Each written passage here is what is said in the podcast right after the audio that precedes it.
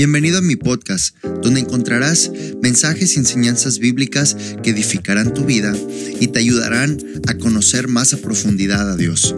Soy el pastor Héctor Daniel Rodríguez del Centro Evangelístico Antioquía y te invito a escuchar este episodio en nuestro podcast. Comenzamos. Dice la palabra del Señor con la bendición del Padre, el Hijo y del Espíritu Santo. Dice, yo los llevaré a mi santo monte y los recrearé en mi casa de oración. Sus holocaustos y sus sacrificios serán aceptos sobre mi altar, porque mi casa será llamada casa de oración para todos los pueblos. La semana pasada eh, veíamos qué tan importante es que podamos tener nuestro altar para Dios, porque es a través de ese altar que Dios responde. Es a través de ese altar que Dios se acerca a nuestras vidas. Y una cosa es que nos, que nos acerquemos nosotros a Dios y otra cosa muy diferente es que Dios se acerque a nosotros. Una de las tareas más importantes que tenemos es acercarnos a Dios en todo momento. Pero sabemos que hemos crecido y avanzado en esa búsqueda, en ese acercamiento con Dios, cuando es Él quien se acerca a nosotros.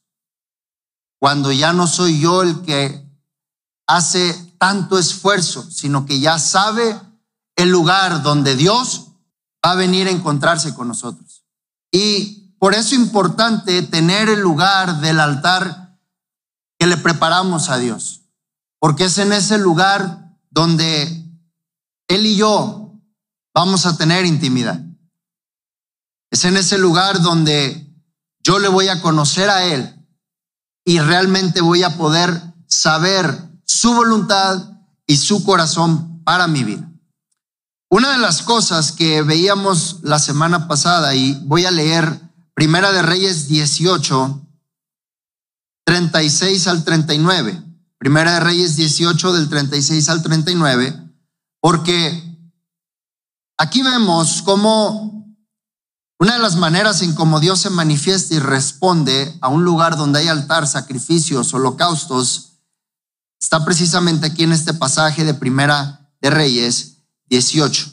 Primeramente, vamos a, vamos a ver en el 23, dice, dénsenos, hablando Elías, dénsenos pues dos bueyes y escojan ellos uno y córtenlo en pedazos y pónganlo sobre leña, pero no pongan fuego debajo y yo prepararé el otro buey y lo pondré sobre leña y en ningún fuego pondré debajo.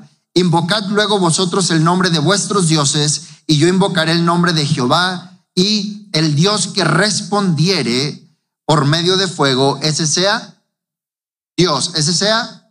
Ahora, fíjese, fíjese cómo Elías dice, invocad luego vosotros el nombre de vuestros dioses. Si usted se da cuenta ahí la palabra dioses está con D minúscula, o sea, semidioses, falsos dioses. Y Elías les da la oportunidad y les dice, les voy a dar a ustedes primero la oportunidad para ver si sus dioses responden. Pero fíjese la respuesta certera y concreta de Elías. Y yo invocaré el nombre de Jehová. Elías ya sabía que Dios iba a ser el único que iba a responder por la respuesta que da. Dice, y el Dios que respondiere, Dios ahí está con D mayúscula, es decir, Dios, Dios Jehová, Dios nuestro Padre, dice Elías, y el Dios que respondiera, o sea, cuando mi Dios responda, ustedes se van a dar cuenta que mi Dios es el verdadero Dios. O sea, desde ahí aparentemente Elías está dándoles la cabida o la oportunidad o la chance de que pueda haber uno de los dos que va a responder.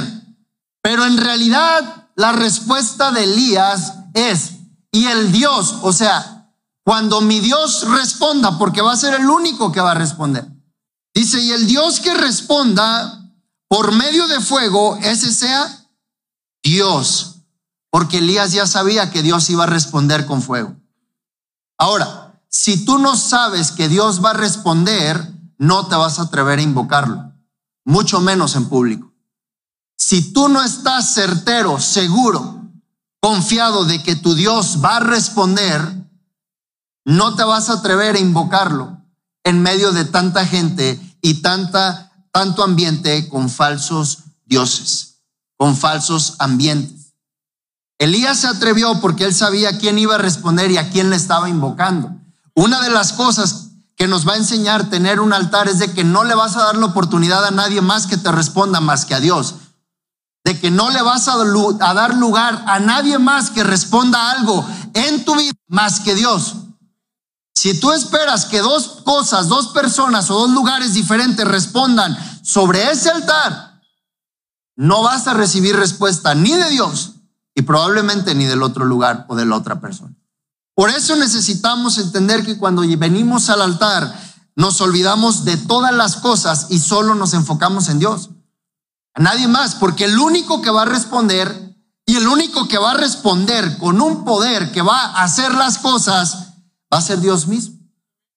Entonces, ahora sí nos vamos al 36 y dice Elías hablando, los otros ya habían invocado a su Dios, le habían gritado y no respondía. Y ahora Elías dice, cuando llegó la hora de ofrecerse el holocausto, se acercó el profeta Elías y dijo, Jehová Dios de Abraham, de Isaac y de Israel, sea hoy manifiesto que tú eres que tú eres Dios en Israel y que yo soy tu siervo y que por mandato tuyo he hecho todas estas cosas. Y cuando hay altares y cuando hay hombres, sacerdotes, ministros del Señor que se levantan en el lugar, siempre se van a levantar invocando y declarando que Dios es el Dios de ese lugar.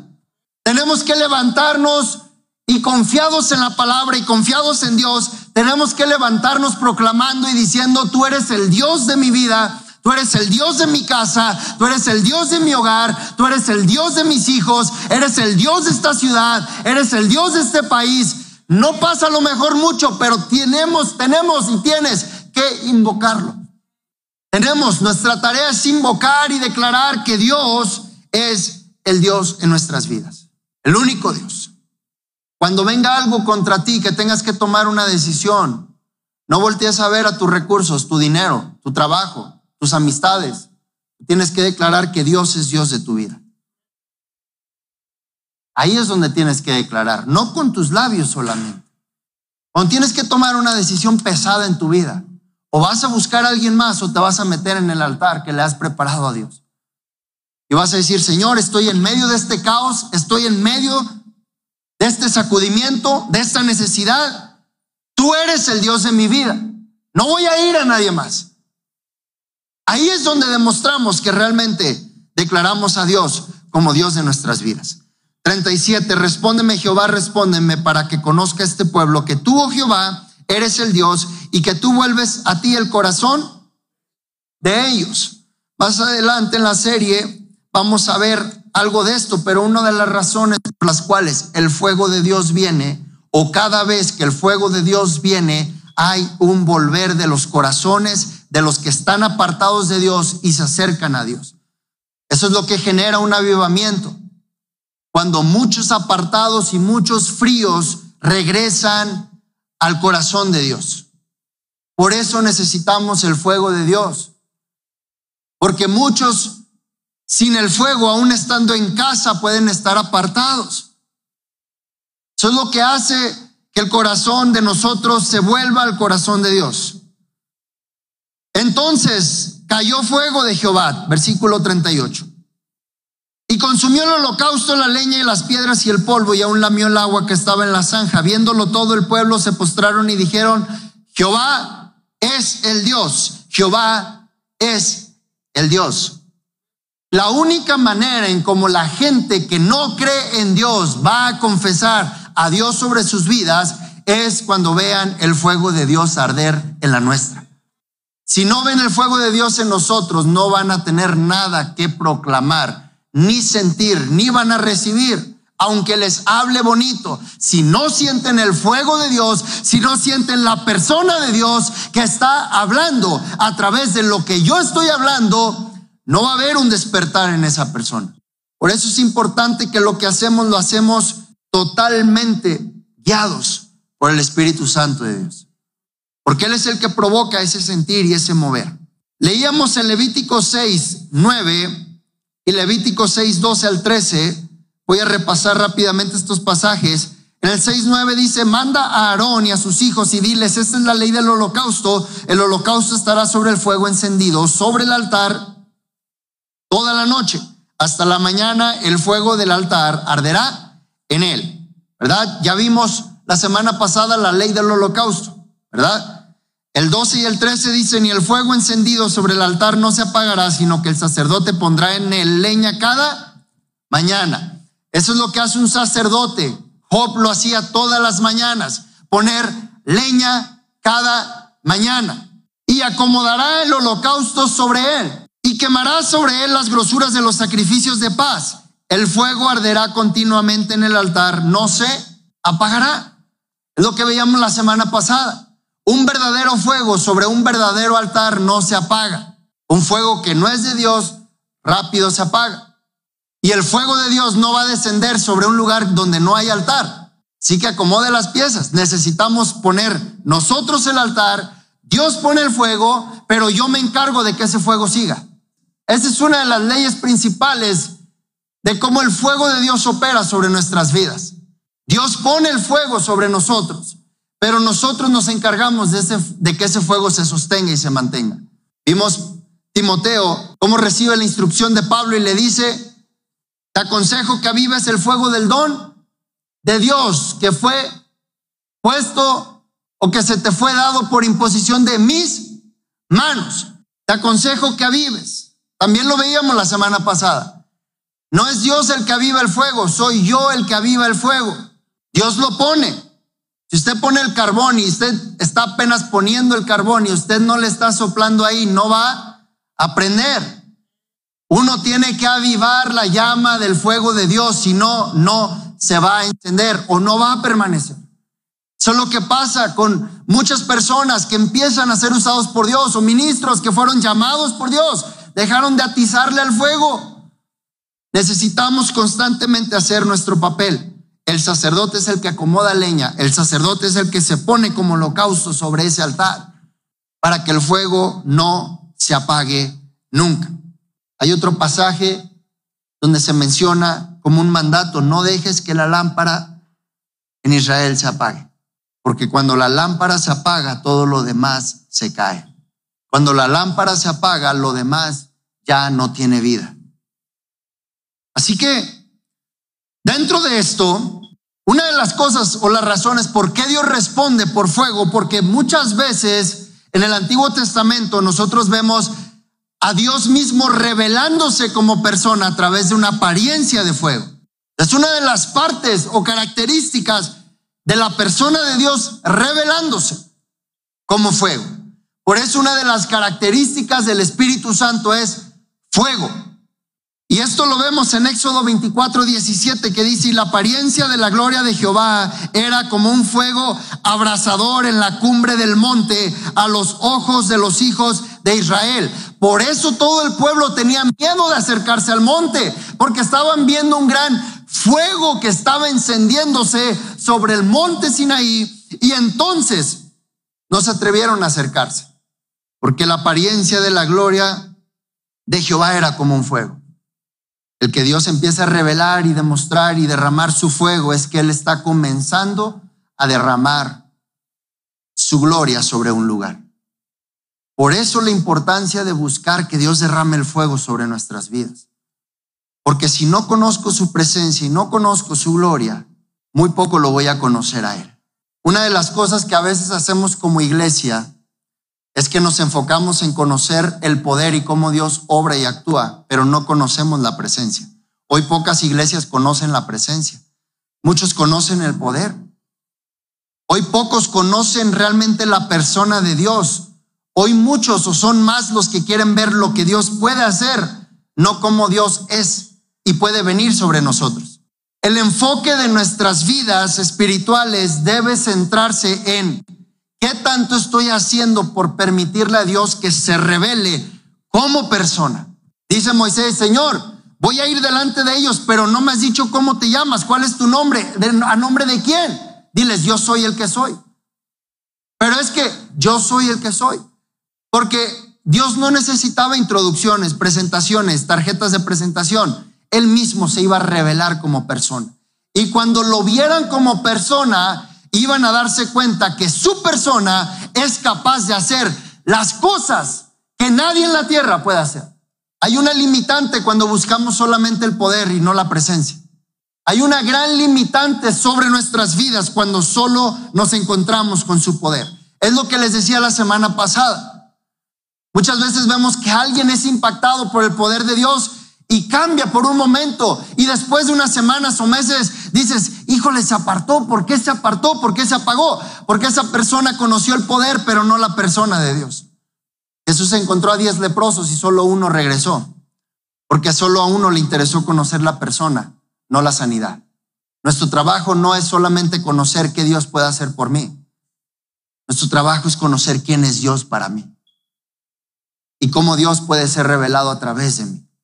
Necesitamos enfocarnos a que la persona de Dios siempre se va a revelar, se quiere revelar, pero necesitamos darle lugar. Necesitamos darle autorización. Necesitamos ceder nuestras vidas y decirle, Señor, eres tú el que opera y el que obra en mí y no soy yo. Yo no puedo hacer nada. En mí no hay capacidades ni habilidades divinas que sean propias. Todo viene de ti. Nada tengo yo.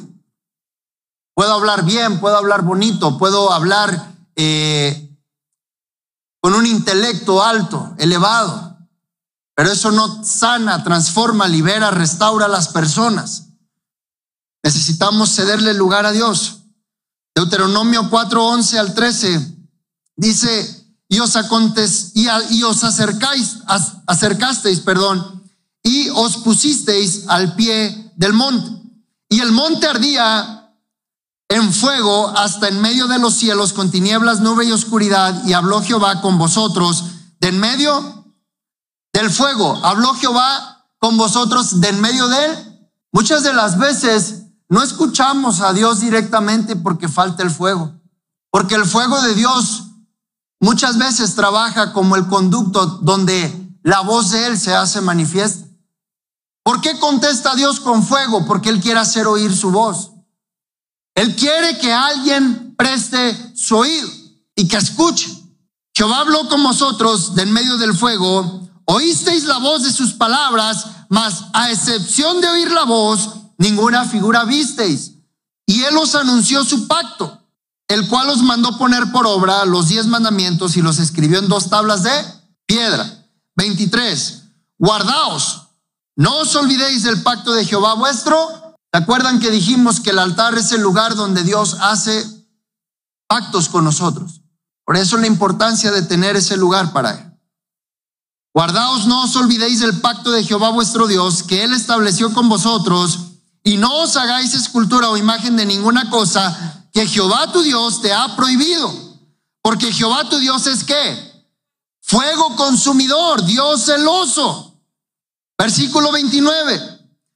Mas si desde allí buscares a Jehová tu Dios, lo hallarás. Si lo buscares de todo tu corazón y de toda tu alma, esta es la clave de lo que tenemos que hacer nosotros, de cómo tenemos que hacerlo. Si desde allí, ¿desde dónde? Desde ese lugar para Dios. Si desde allí buscares a Jehová tu Dios, lo hallarás. Es que le pido y le pido y le pido y le hablo y no me contesta. ¿Desde dónde lo estás buscando? Porque aquí hay una respuesta segura. Si desde allí buscares a Jehová tu Dios, lo hallarás. A veces lo invocamos con nuestra mente, con nuestros pensamientos, con nuestra carne, con nuestras propias palabras. Necesitamos dejar que nuestro espíritu entre ese lugar del altar. Por eso la ley del holocausto es importante, porque si el holocausto no está presente, nuestro espíritu nunca se va a conectar con Dios. Si en ese altar primero no matamos, no mato mi carne, en ese altar mi espíritu no tiene chance de salir a conectarse con Dios, porque mi carne le estorba. Muchas veces venimos y no cerramos nuestros ojos. pero no porque sea algo místico, misterioso, no. Es porque la distracción te impide de conectarte a un ambiente donde solo Dios se mueve. Cerrar tus ojos no es que en automático ya Dios te va a hacer sentir, no. Es que cerrar tus ojos es cerrar la puerta a este mundo y todo lo que está pasando y decir, voy a empezar a entrar a un lugar donde me voy a apartar para poder sentir a Dios. Ahí es donde yo puedo realmente empezar a entrar a un camino donde Dios puede encontrarse conmigo. Entonces, necesito presentar mi vida como holocausto, porque si no lo hago, no va a haber una conexión en el Espíritu con el Espíritu de Dios. Dice la palabra del Señor que quien se une al Señor, un espíritu es con Él. Yo y Dios no podemos ser uno si yo estoy en mi carne y en mi persona y Él siempre es espíritu. Tengo que hacer morir mi carne, mi humanidad, mi mentalidad, mis pensamientos, mis preceptos, mis deseos. En ese altar no tienen valor, no tienen lugar. Porque en ese altar y en ese lugar el único que importa es Dios. Al altar no se va a pedir, al altar no se va a nada de las necesidades, al altar se va a un encuentro con Dios. Hemos convertido muchas veces nuestro lugar de oración en un lugar donde pedimos solamente. No nos encontramos con su persona. Dios dice, ¿tienes necesidades? Bueno, ahí va mi mano. Vas a conocer solo mi mano, porque en mi mano está mi poder y en mi poder yo puedo hacer las cosas, pero nunca vas a ver mi rostro ni mi persona. No me vas a sentir caminando en tu habitación, no me vas a sentir entrando en tu vida, no me vas a sentir invadiendo tu ambiente y tu atmósfera. Vas a ver que suplidas, eh, suplidas necesidades, vas a ver sanidades, vas a ver cosas que te voy a liberar, te voy a sacar, te voy a levantar, sí, pero nunca me vas a ver a mí entrando al lugar secreto donde tú estás. Y yo le digo, cuando Dios entra a un lugar, yo le aseguro que todas las cosas son totalmente diferentes. Cuando es Dios el que por iniciativa propia, porque hay atracción de un holocausto, de un altar, cuando Él es el que entra, las cosas a tu alrededor y a mi alrededor son totalmente diferentes. Porque Dios invade, Dios toma control de toda esa atmósfera y su persona se siente en todo lugar. Necesitamos que Dios empiece a entrar en nuestros trabajos, nuestras casas, nuestras vidas. Necesitamos a Dios. Necesitamos. Una iglesia si no tiene a Dios, no es iglesia. Una iglesia sin fuego no es iglesia. No es, la esencia se pierde cuando no está Dios en medio de ello. Necesitamos, necesitamos. Jeremías 23, 29 dice, no es mi palabra como fuego, dice Jehová, y como martillo que quebranta la piedra. Fíjense las palabras de Dios mismo. Dice, no es mi palabra, no es mi voz como fuego, porque Dios siempre que habla hace arder el corazón. Si tú llegas a este lugar y escuchas la voz de Héctor Daniel o del pastor Héctor Rodríguez, no vas a sentir nada en tu corazón. Si tú vienes a este lugar y estás viendo a un personaje aquí parado, no va a arder nada en tu corazón cuando escuches la palabra. Si tú no vienes a este lugar con la expectativa de que quien habla a tu vida es Dios, nada se va a remover dentro de ti cuando escuches la palabra. Por eso tenemos que poner los ojos en Jesús, el autor y consumador de la fe, porque la voz que me interesa escuchar es la de Dios. Esa es la única voz que yo necesito oír. Si no vengo a este lugar sabiendo que lo más importante es qué Dios me tiene que decir y qué Dios quiere hacer conmigo, estoy perdiendo el propósito de mi venida. Estoy perdiendo que tus cargas te están esperando allá afuera. Tus problemas te están esperando allá afuera. Tus miedos, tus inseguridades, tus demonios, tus tormentos, todo lo que te persigue, está esperando. No nos podemos dar el lujo de entrar y salir como llegamos. Hay veces que vas a llegar aquí queriendo renunciar y tirarlo todo. Y si no prestas tu oído a algo que Dios te va a decir para que sigas sosteniéndote en pie, vas a querer salir directo a renunciar. Por eso Dios te alcanza en un lugar y te habla, para que no tomes decisiones de locura, para que no te caigas en medio de la batalla. Por eso escuchar la voz de Dios es importante, pero muchas veces necesitamos oírlo directamente. Si el fuego no viene, la voz no se hace oír. Mire, hoy día, tristemente, la iglesia conoce a Dios no por contacto directo, sino porque conocen a otras personas que también conocen de Dios. Nuestra relación con Dios es por terceros. Es que a mí me gusta la palabra de fulano. Ojalá nos gustara la palabra de Dios, pero no que venga por la boca de fulano sutano, por la boca de Dios mismo. Porque podemos escuchar a 10, 100 predicadores y vas a seguir teniendo duda, temor, inseguridad cuando tengas que decidir. Solo cuando de verdad escuchas la voz directa de Dios, tu vida cambia. Solo cuando escucho la voz de Dios en mi interior es cuando mi, espíritu de verdad se fortalece.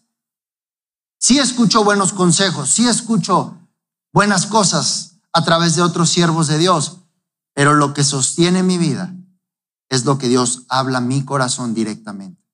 Por eso necesitamos traer el fuego a nuestras vidas. Lo que menos se busca hoy es que Dios se manifieste en medio de la iglesia y opere con poder. Hoy buscamos más moralidad, más cordura. No nos llamó Dios a eso. El mundo no va a ser transformado con cordialidad. El mundo no va a ser trastornado con amabilidad. El diabético no va a sanar siendo buena onda yo con él.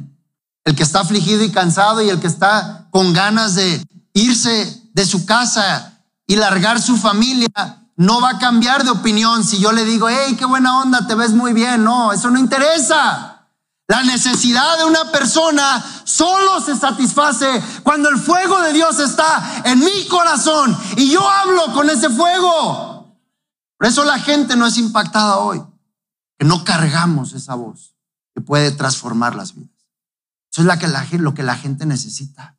Necesitamos levantar el nivel de la iglesia que Dios siempre ha esperado que se manifieste. Los discípulos no pudieron hacer nada hasta que recibieran el fuego del Espíritu Santo. Y si fuéramos muy minuciosos, no habría ninguna obra espiritual que se pudiera llevar a cabo si el fuego no está de por medio. Jesús les dijo, no hagan nada hasta que venga el Espíritu Santo sobre ustedes, se los bautizará con fuego. Hasta que eso sucedió, pudieron hacer milagros, señales, prodigios y manifestar el poder de Dios. ¿Será que hemos pedido los efectos cuando no hemos buscado la causa? ¿Será que queremos ver milagros y prodigios, pero seguir siendo yo en mi carne y entronarme en el trono de mi vida? Porque no va a suceder. No va a suceder. Mi familia no va a ser llena e inundada de Dios si yo sigo siendo el dueño de mi vida y de mi familia. Tiene que ser Dios el que toma el control de las cosas. Por eso cuando viene el fuego de Dios se provocan grandes avivamientos. ¿Por qué? Porque es Dios tomando el control y no nosotros. Es Dios haciendo las cosas y no nosotros. Una de las cosas que tenemos que pedir siempre, Señor, que vengas tú y lo hagas y no sea yo. Hágase tu voluntad y no la mía. Números 31, 23 dice, todo lo que resiste el fuego, por fuego lo haréis pasar y será limpio. Bien que en las aguas de purificación habrá de purificarse y haréis pasar por agua todo lo que no resiste al fuego. Números 31, 23. Todo lo que resiste el fuego, por el fuego lo haréis pasar y será limpio. ¿Para qué necesitamos el fuego? Para que nuestras vidas de verdad sean purificadas. Dios no puede limpiar ni purificar una mente y un corazón si el fuego de Él no está en la persona.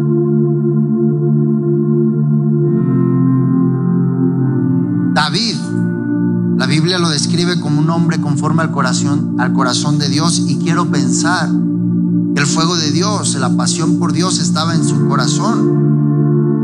Decía, Señor, crea en mí un corazón limpio, puro, recto.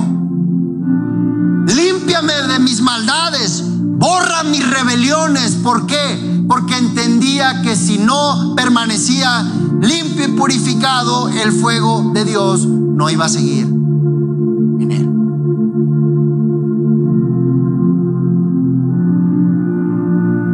Todo lo que resiste el fuego, por el fuego lo haréis pasar y será limpio. Purificar lo más que se puede un metal, lo tiene que hacer por fuego. Usted quiere ser limpio y puro para Dios, santo, tiene que pasar por el fuego. Porque el fuego de Dios va a venir para dos cosas. Va a venir para purificarnos y va a venir para encendernos.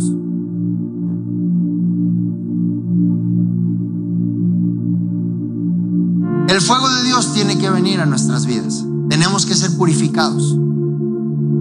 Tenemos que ser limpios de nuestras maldades, nuestras rebeliones, nuestras iniquidades. Tenemos que ser purificados de cosas en los cuales divagamos muchas veces entre un camino y otro.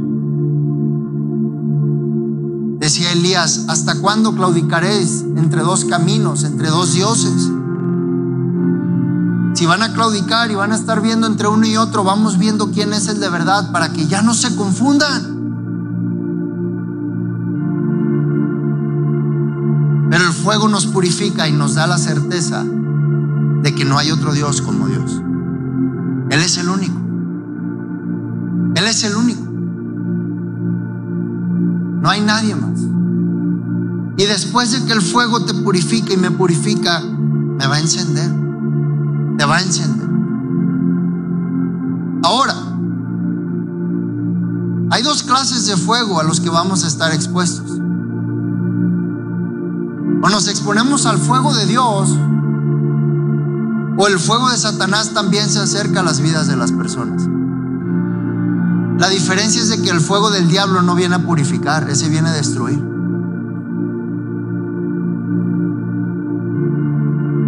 Porque si no estás en un fuego, te estás exponiendo para ser atacado por el otro. ¿Vas a ver el fuego de Dios o vas a ver el fuego del enemigo?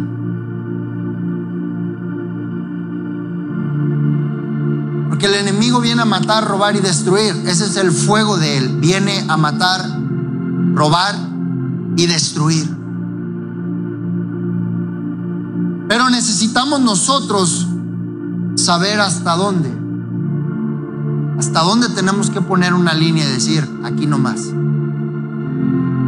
Yo ya no puedo permitir que unos días el fuego del diablo esté acabándose mi vida y que otros días el fuego de Dios me haga sentir un poco mejor. No se puede.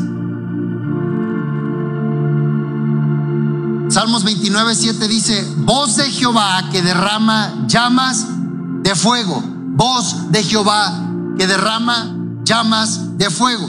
El fuego, ¿por qué el fuego? La voz de Dios viene como llamas de fuego. Salmo 29, 7.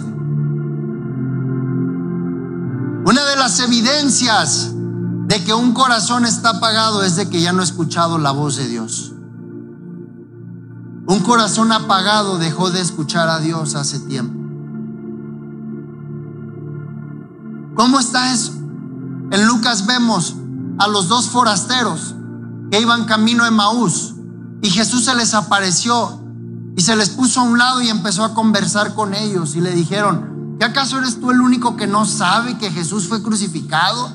¿Acaso eres el único que no sabe qué es lo que ha pasado en Jerusalén?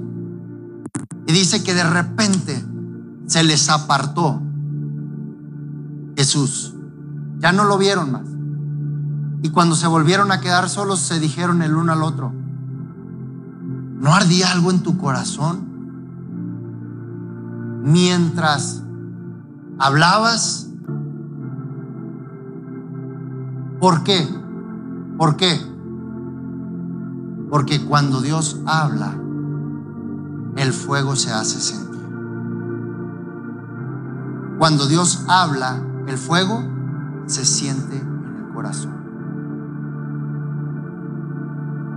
Necesitamos necesitamos buscar la voz de Dios. ¿Qué despierta la pasión en ti? ¿La voz de Dios o el dinero? ¿La voz de Dios o el trabajo? ¿Qué despierta la pasión en tu corazón? ¿Qué lo hace? ¿Qué lo hace? ¿Qué lo hace? ¿Qué lo hace? La pasión de Dios. Voz de Dios que derrama llamas de fuego. Hebreos 1.7 dice, ciertamente de los ángeles dice, el que hace a sus ángeles espíritus y a sus ministros llamas de... Vean qué tremendo es esto. Una persona que recibe la voz de Dios y atesora la voz de Dios se convierte en una saeta de fuego en las manos de Dios.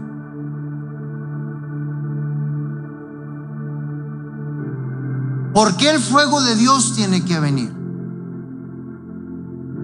¿Por qué? Porque no va a haber ministros eficientes de Dios, usados eficientemente por Dios y la voz no está primero adentro. Voz de Dios que derrama llamas. Y cuando tu vida y mi vida sea una llama de fuego, entonces vamos a ser los ministros de Dios, como llamas de fuego. No vamos a poder hacerlo de otra manera. Quiero terminar con esto, acompáñenme Hechos 28. Hechos 28. Estando ya salvo, versículo 1, supimos que la isla se llamaba. ¿Cómo? Y los naturales nos trataron con no poca humanidad, porque encendiendo un fuego, nos recibieron a todos a causa de la lluvia que caía y del frío, a causa de la lluvia y del frío. Entonces, habiendo recogido Pablo algunas ramas secas, las echó al fuego y una víbora, huyendo del calor, se le prendió en la mano. Cuando los naturales vieron la víbora colgando de su mano, se decían unos a otros, ciertamente este hombre es homicida, a quien, escapado del mar, la justicia no deja vivir. Pero él sacudiendo la víbora en el fuego, ningún daño padeció. Ellos estaban esperando que él se hinchase o cayese muerto o muerto de repente. Mas habiendo esperado mucho y viendo que ningún mal le venía, cambiaron de parecer y dijeron que era un Dios. En aquellos lugares había propiedades del hombre principal de la isla llamado Publio, quien nos recibió y hospedó solícitamente tres días. Y aconteció que el padre de Publio estaba en cama enfermo de fiebre y de disentería. Y entró Pablo a verle y después de haber orado le impuso las manos y le sanó. Ahora, ¿por qué importante que Dios contesta con fuego y por qué lo necesitamos? Porque esta historia nos relata los efectos de lo que el fuego tiene que venir a hacer en nuestras vidas. Y este pasaje nos relata la condición de una persona que tiene el fuego y una persona que no lo tiene. Y el pasaje nos comienza relatando que Pablo llega a la isla de Malta y empieza a ser recibido por los nativos del lugar. Y dice, nos trataron con no poca humanidad, o sea, fueron muy buenos con nosotros. Hacía mucha lluvia y mucho frío, pero encendiendo el fuego fue como nos recibió. Nuestro entorno siempre, siempre, escúcheme, el entorno del mundo es el entorno de Malta.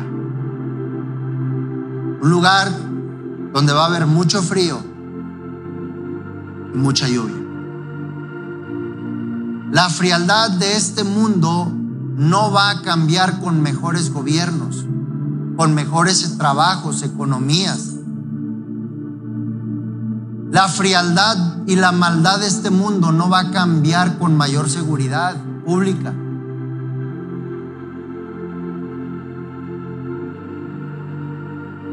Gloria a Dios por nuestros gobernantes, pero ellos no pueden traer un cambio verdadero, por más que lo pongan de eslogan. El único que puede cambiar este mundo frío y adverso es Dios con su fuego. La frialdad del mundo está para matarte, para acabarte. La gente no le interesa si tiene que pisarte para ellos crecer y avanzar. A la gente no le interesa si te tienen que humillar, si tienen que hablar mal de ti para ellos quedar bien. Es la frialdad de este mundo. A Satanás no le importa si te mata un hijo, te mata otro, te destruye el matrimonio, te destruye tu hogar. No le interesa, es la frialdad de este mundo. Y eso no lo vas a detener siendo buena onda, ganando buen dinero, teniendo buenas cosas. No lo vas a detener. No vas a retener a tu esposo o tu esposa en medio de un problema difícil, pesado, con buenas palabras, con buenas actitudes. No va a pasar. Solo el fuego de Dios puede traer los cambios que necesitamos. Dice Pablo, llegamos y encendiendo un fuego, así nos recibe. Pablo comienza a ayudarles. Comienza a ayudarles y empieza a juntar también ramas secas. Y lo que Pablo nos representa ahí es un sacerdote poniendo leña en el altar. Porque no vamos a poder combatir la misma frialdad que nos quiera apagar siempre si no estamos poniendo leña en el lugar correcto. No vamos a poder vencer si no seguimos edificando el altar. Pablo empieza a juntar ramas. Y mientras él empieza a juntar ramas y las lleva y las acerca al fuego, pasa algo bien tremendo. Traía un puño de ramas secas y se acerca al fuego y al tirar las ramas secas que él llevaba, la víbora, al sentir el fuego, brincó y se le prensó en su mano.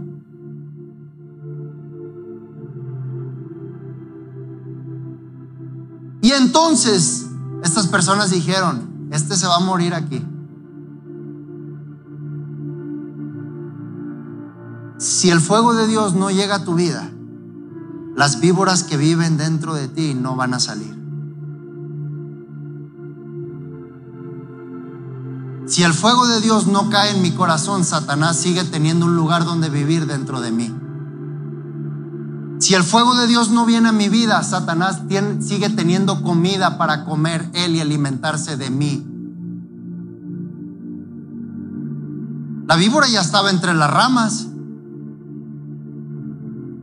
pero la víbora no salió ni apareció hasta que se acercó al fuego.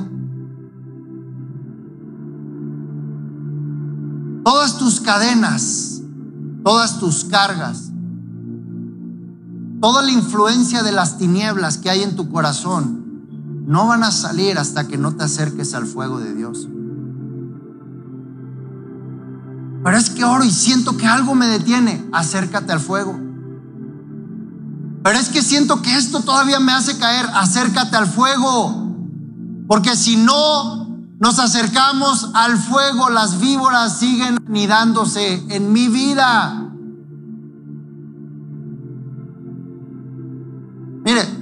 Yo sé que aquí hay varios, pero ¿cuántas veces te has determinado buscar a Dios y se te levanta el diablo?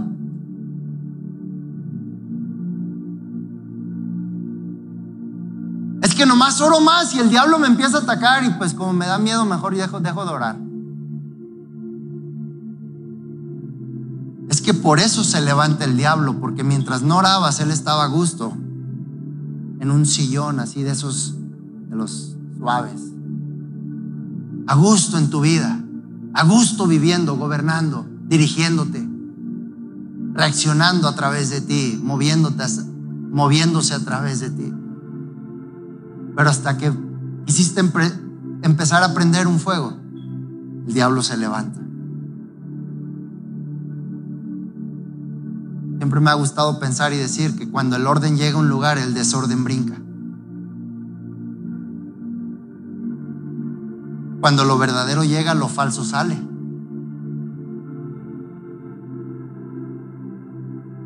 ¿Por qué el fuego? Porque solo el fuego de Dios va a sacar las víboras que hay adentro. Y todos tenemos ataques y todos somos perseguidos por varias víboras y serpientes. En algunos de los casos, como en el mío, a veces esas víboras salen por la boca, pero, pero las tengo que agarrar para que no salgan. Porque si el fuego de Dios no cae, si el fuego de Dios no cae, la simiente de Satanás no va a salir de mi vida. ¿No se ha preguntado por qué tenemos más fácil tendencia de hacer mal que de hacer bien? Porque la simiente de Satanás está dentro. Quiere seguir apropiándose, quiere seguir controlando nuestra carne. Solo el fuego de Dios. la víbora salió, se prensó de la mano y Pablo nomás le hizo tranquilos, no pasa nada. Porque a una persona que está encendida, no le hace que clase de víbora la quiera morder, no le va a hacer nada.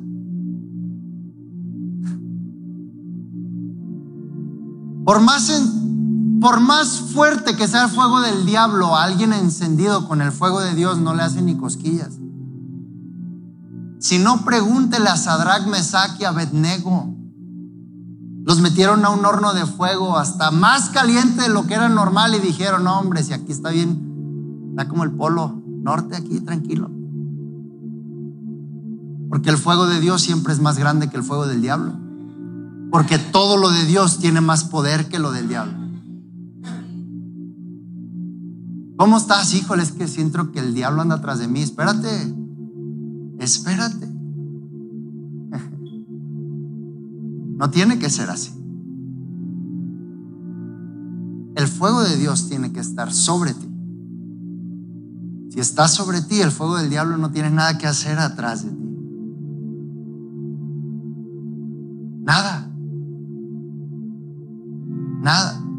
Aunque pases por el fuego, no te quemarás. Fíjate lo que dice Dios. aunque pases por el fuego del diablo, no te va a pasar nada.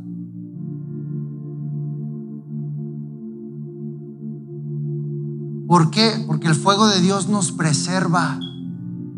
Nos preserva. Preserva la integridad de nuestras vidas cuando estamos escondidos en el fuego de Dios. ¿A quién no puede matar una víbora con su veneno? A cualquiera. ¿Y por qué Pablo no se murió? Porque no era un cualquiera. Ahora, ve qué tremendo. Este es el efecto de la gente que tiene el fuego de Dios.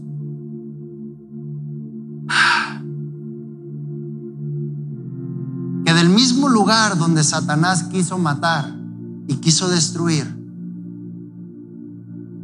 como dijo José, lo que ustedes quisieron hacer contra mí para mal, Dios lo usó para mi bien. Del área de tu vida donde el diablo te quiso destruir, matar, derribar, de ese mismo lugar Dios te va a usar. Solo con su fuego. Ahí mismo Dios te va a usar para impartir lo de Dios sobre otros.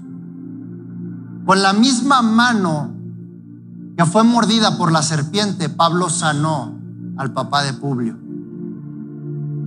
Y con el mismo dolor que Satanás te ha querido carcomer y destruir, con ese mismo vas a ir a sanar a otros que duelen de lo que tú dueles. Con eso mismo vas a ir a levantar a otros que también están caídos de donde tú has caído. Con esa misma afrenta y enemigo tú vas a ir con otros y decirles, yo ya sé cómo vencerlo. Porque lo que Dios quiere hacer en nosotros es para avergonzar al diablo. Siempre, siempre. Tú dices, no, es que se está cayendo a pedazos. No, es que el diablo lo quiere tumbar a pedazos. Pero Dios te hace pasar ahí para que aprendas, para que cuando alguien que también se está cayendo a pedazos de lo mismo que tú y llega a tu vida y te diga, oye, fíjate que me está pasando esto y esto y esto y esto. Y le vas a decir, ¿qué crees? Yo pasé por lo mismito.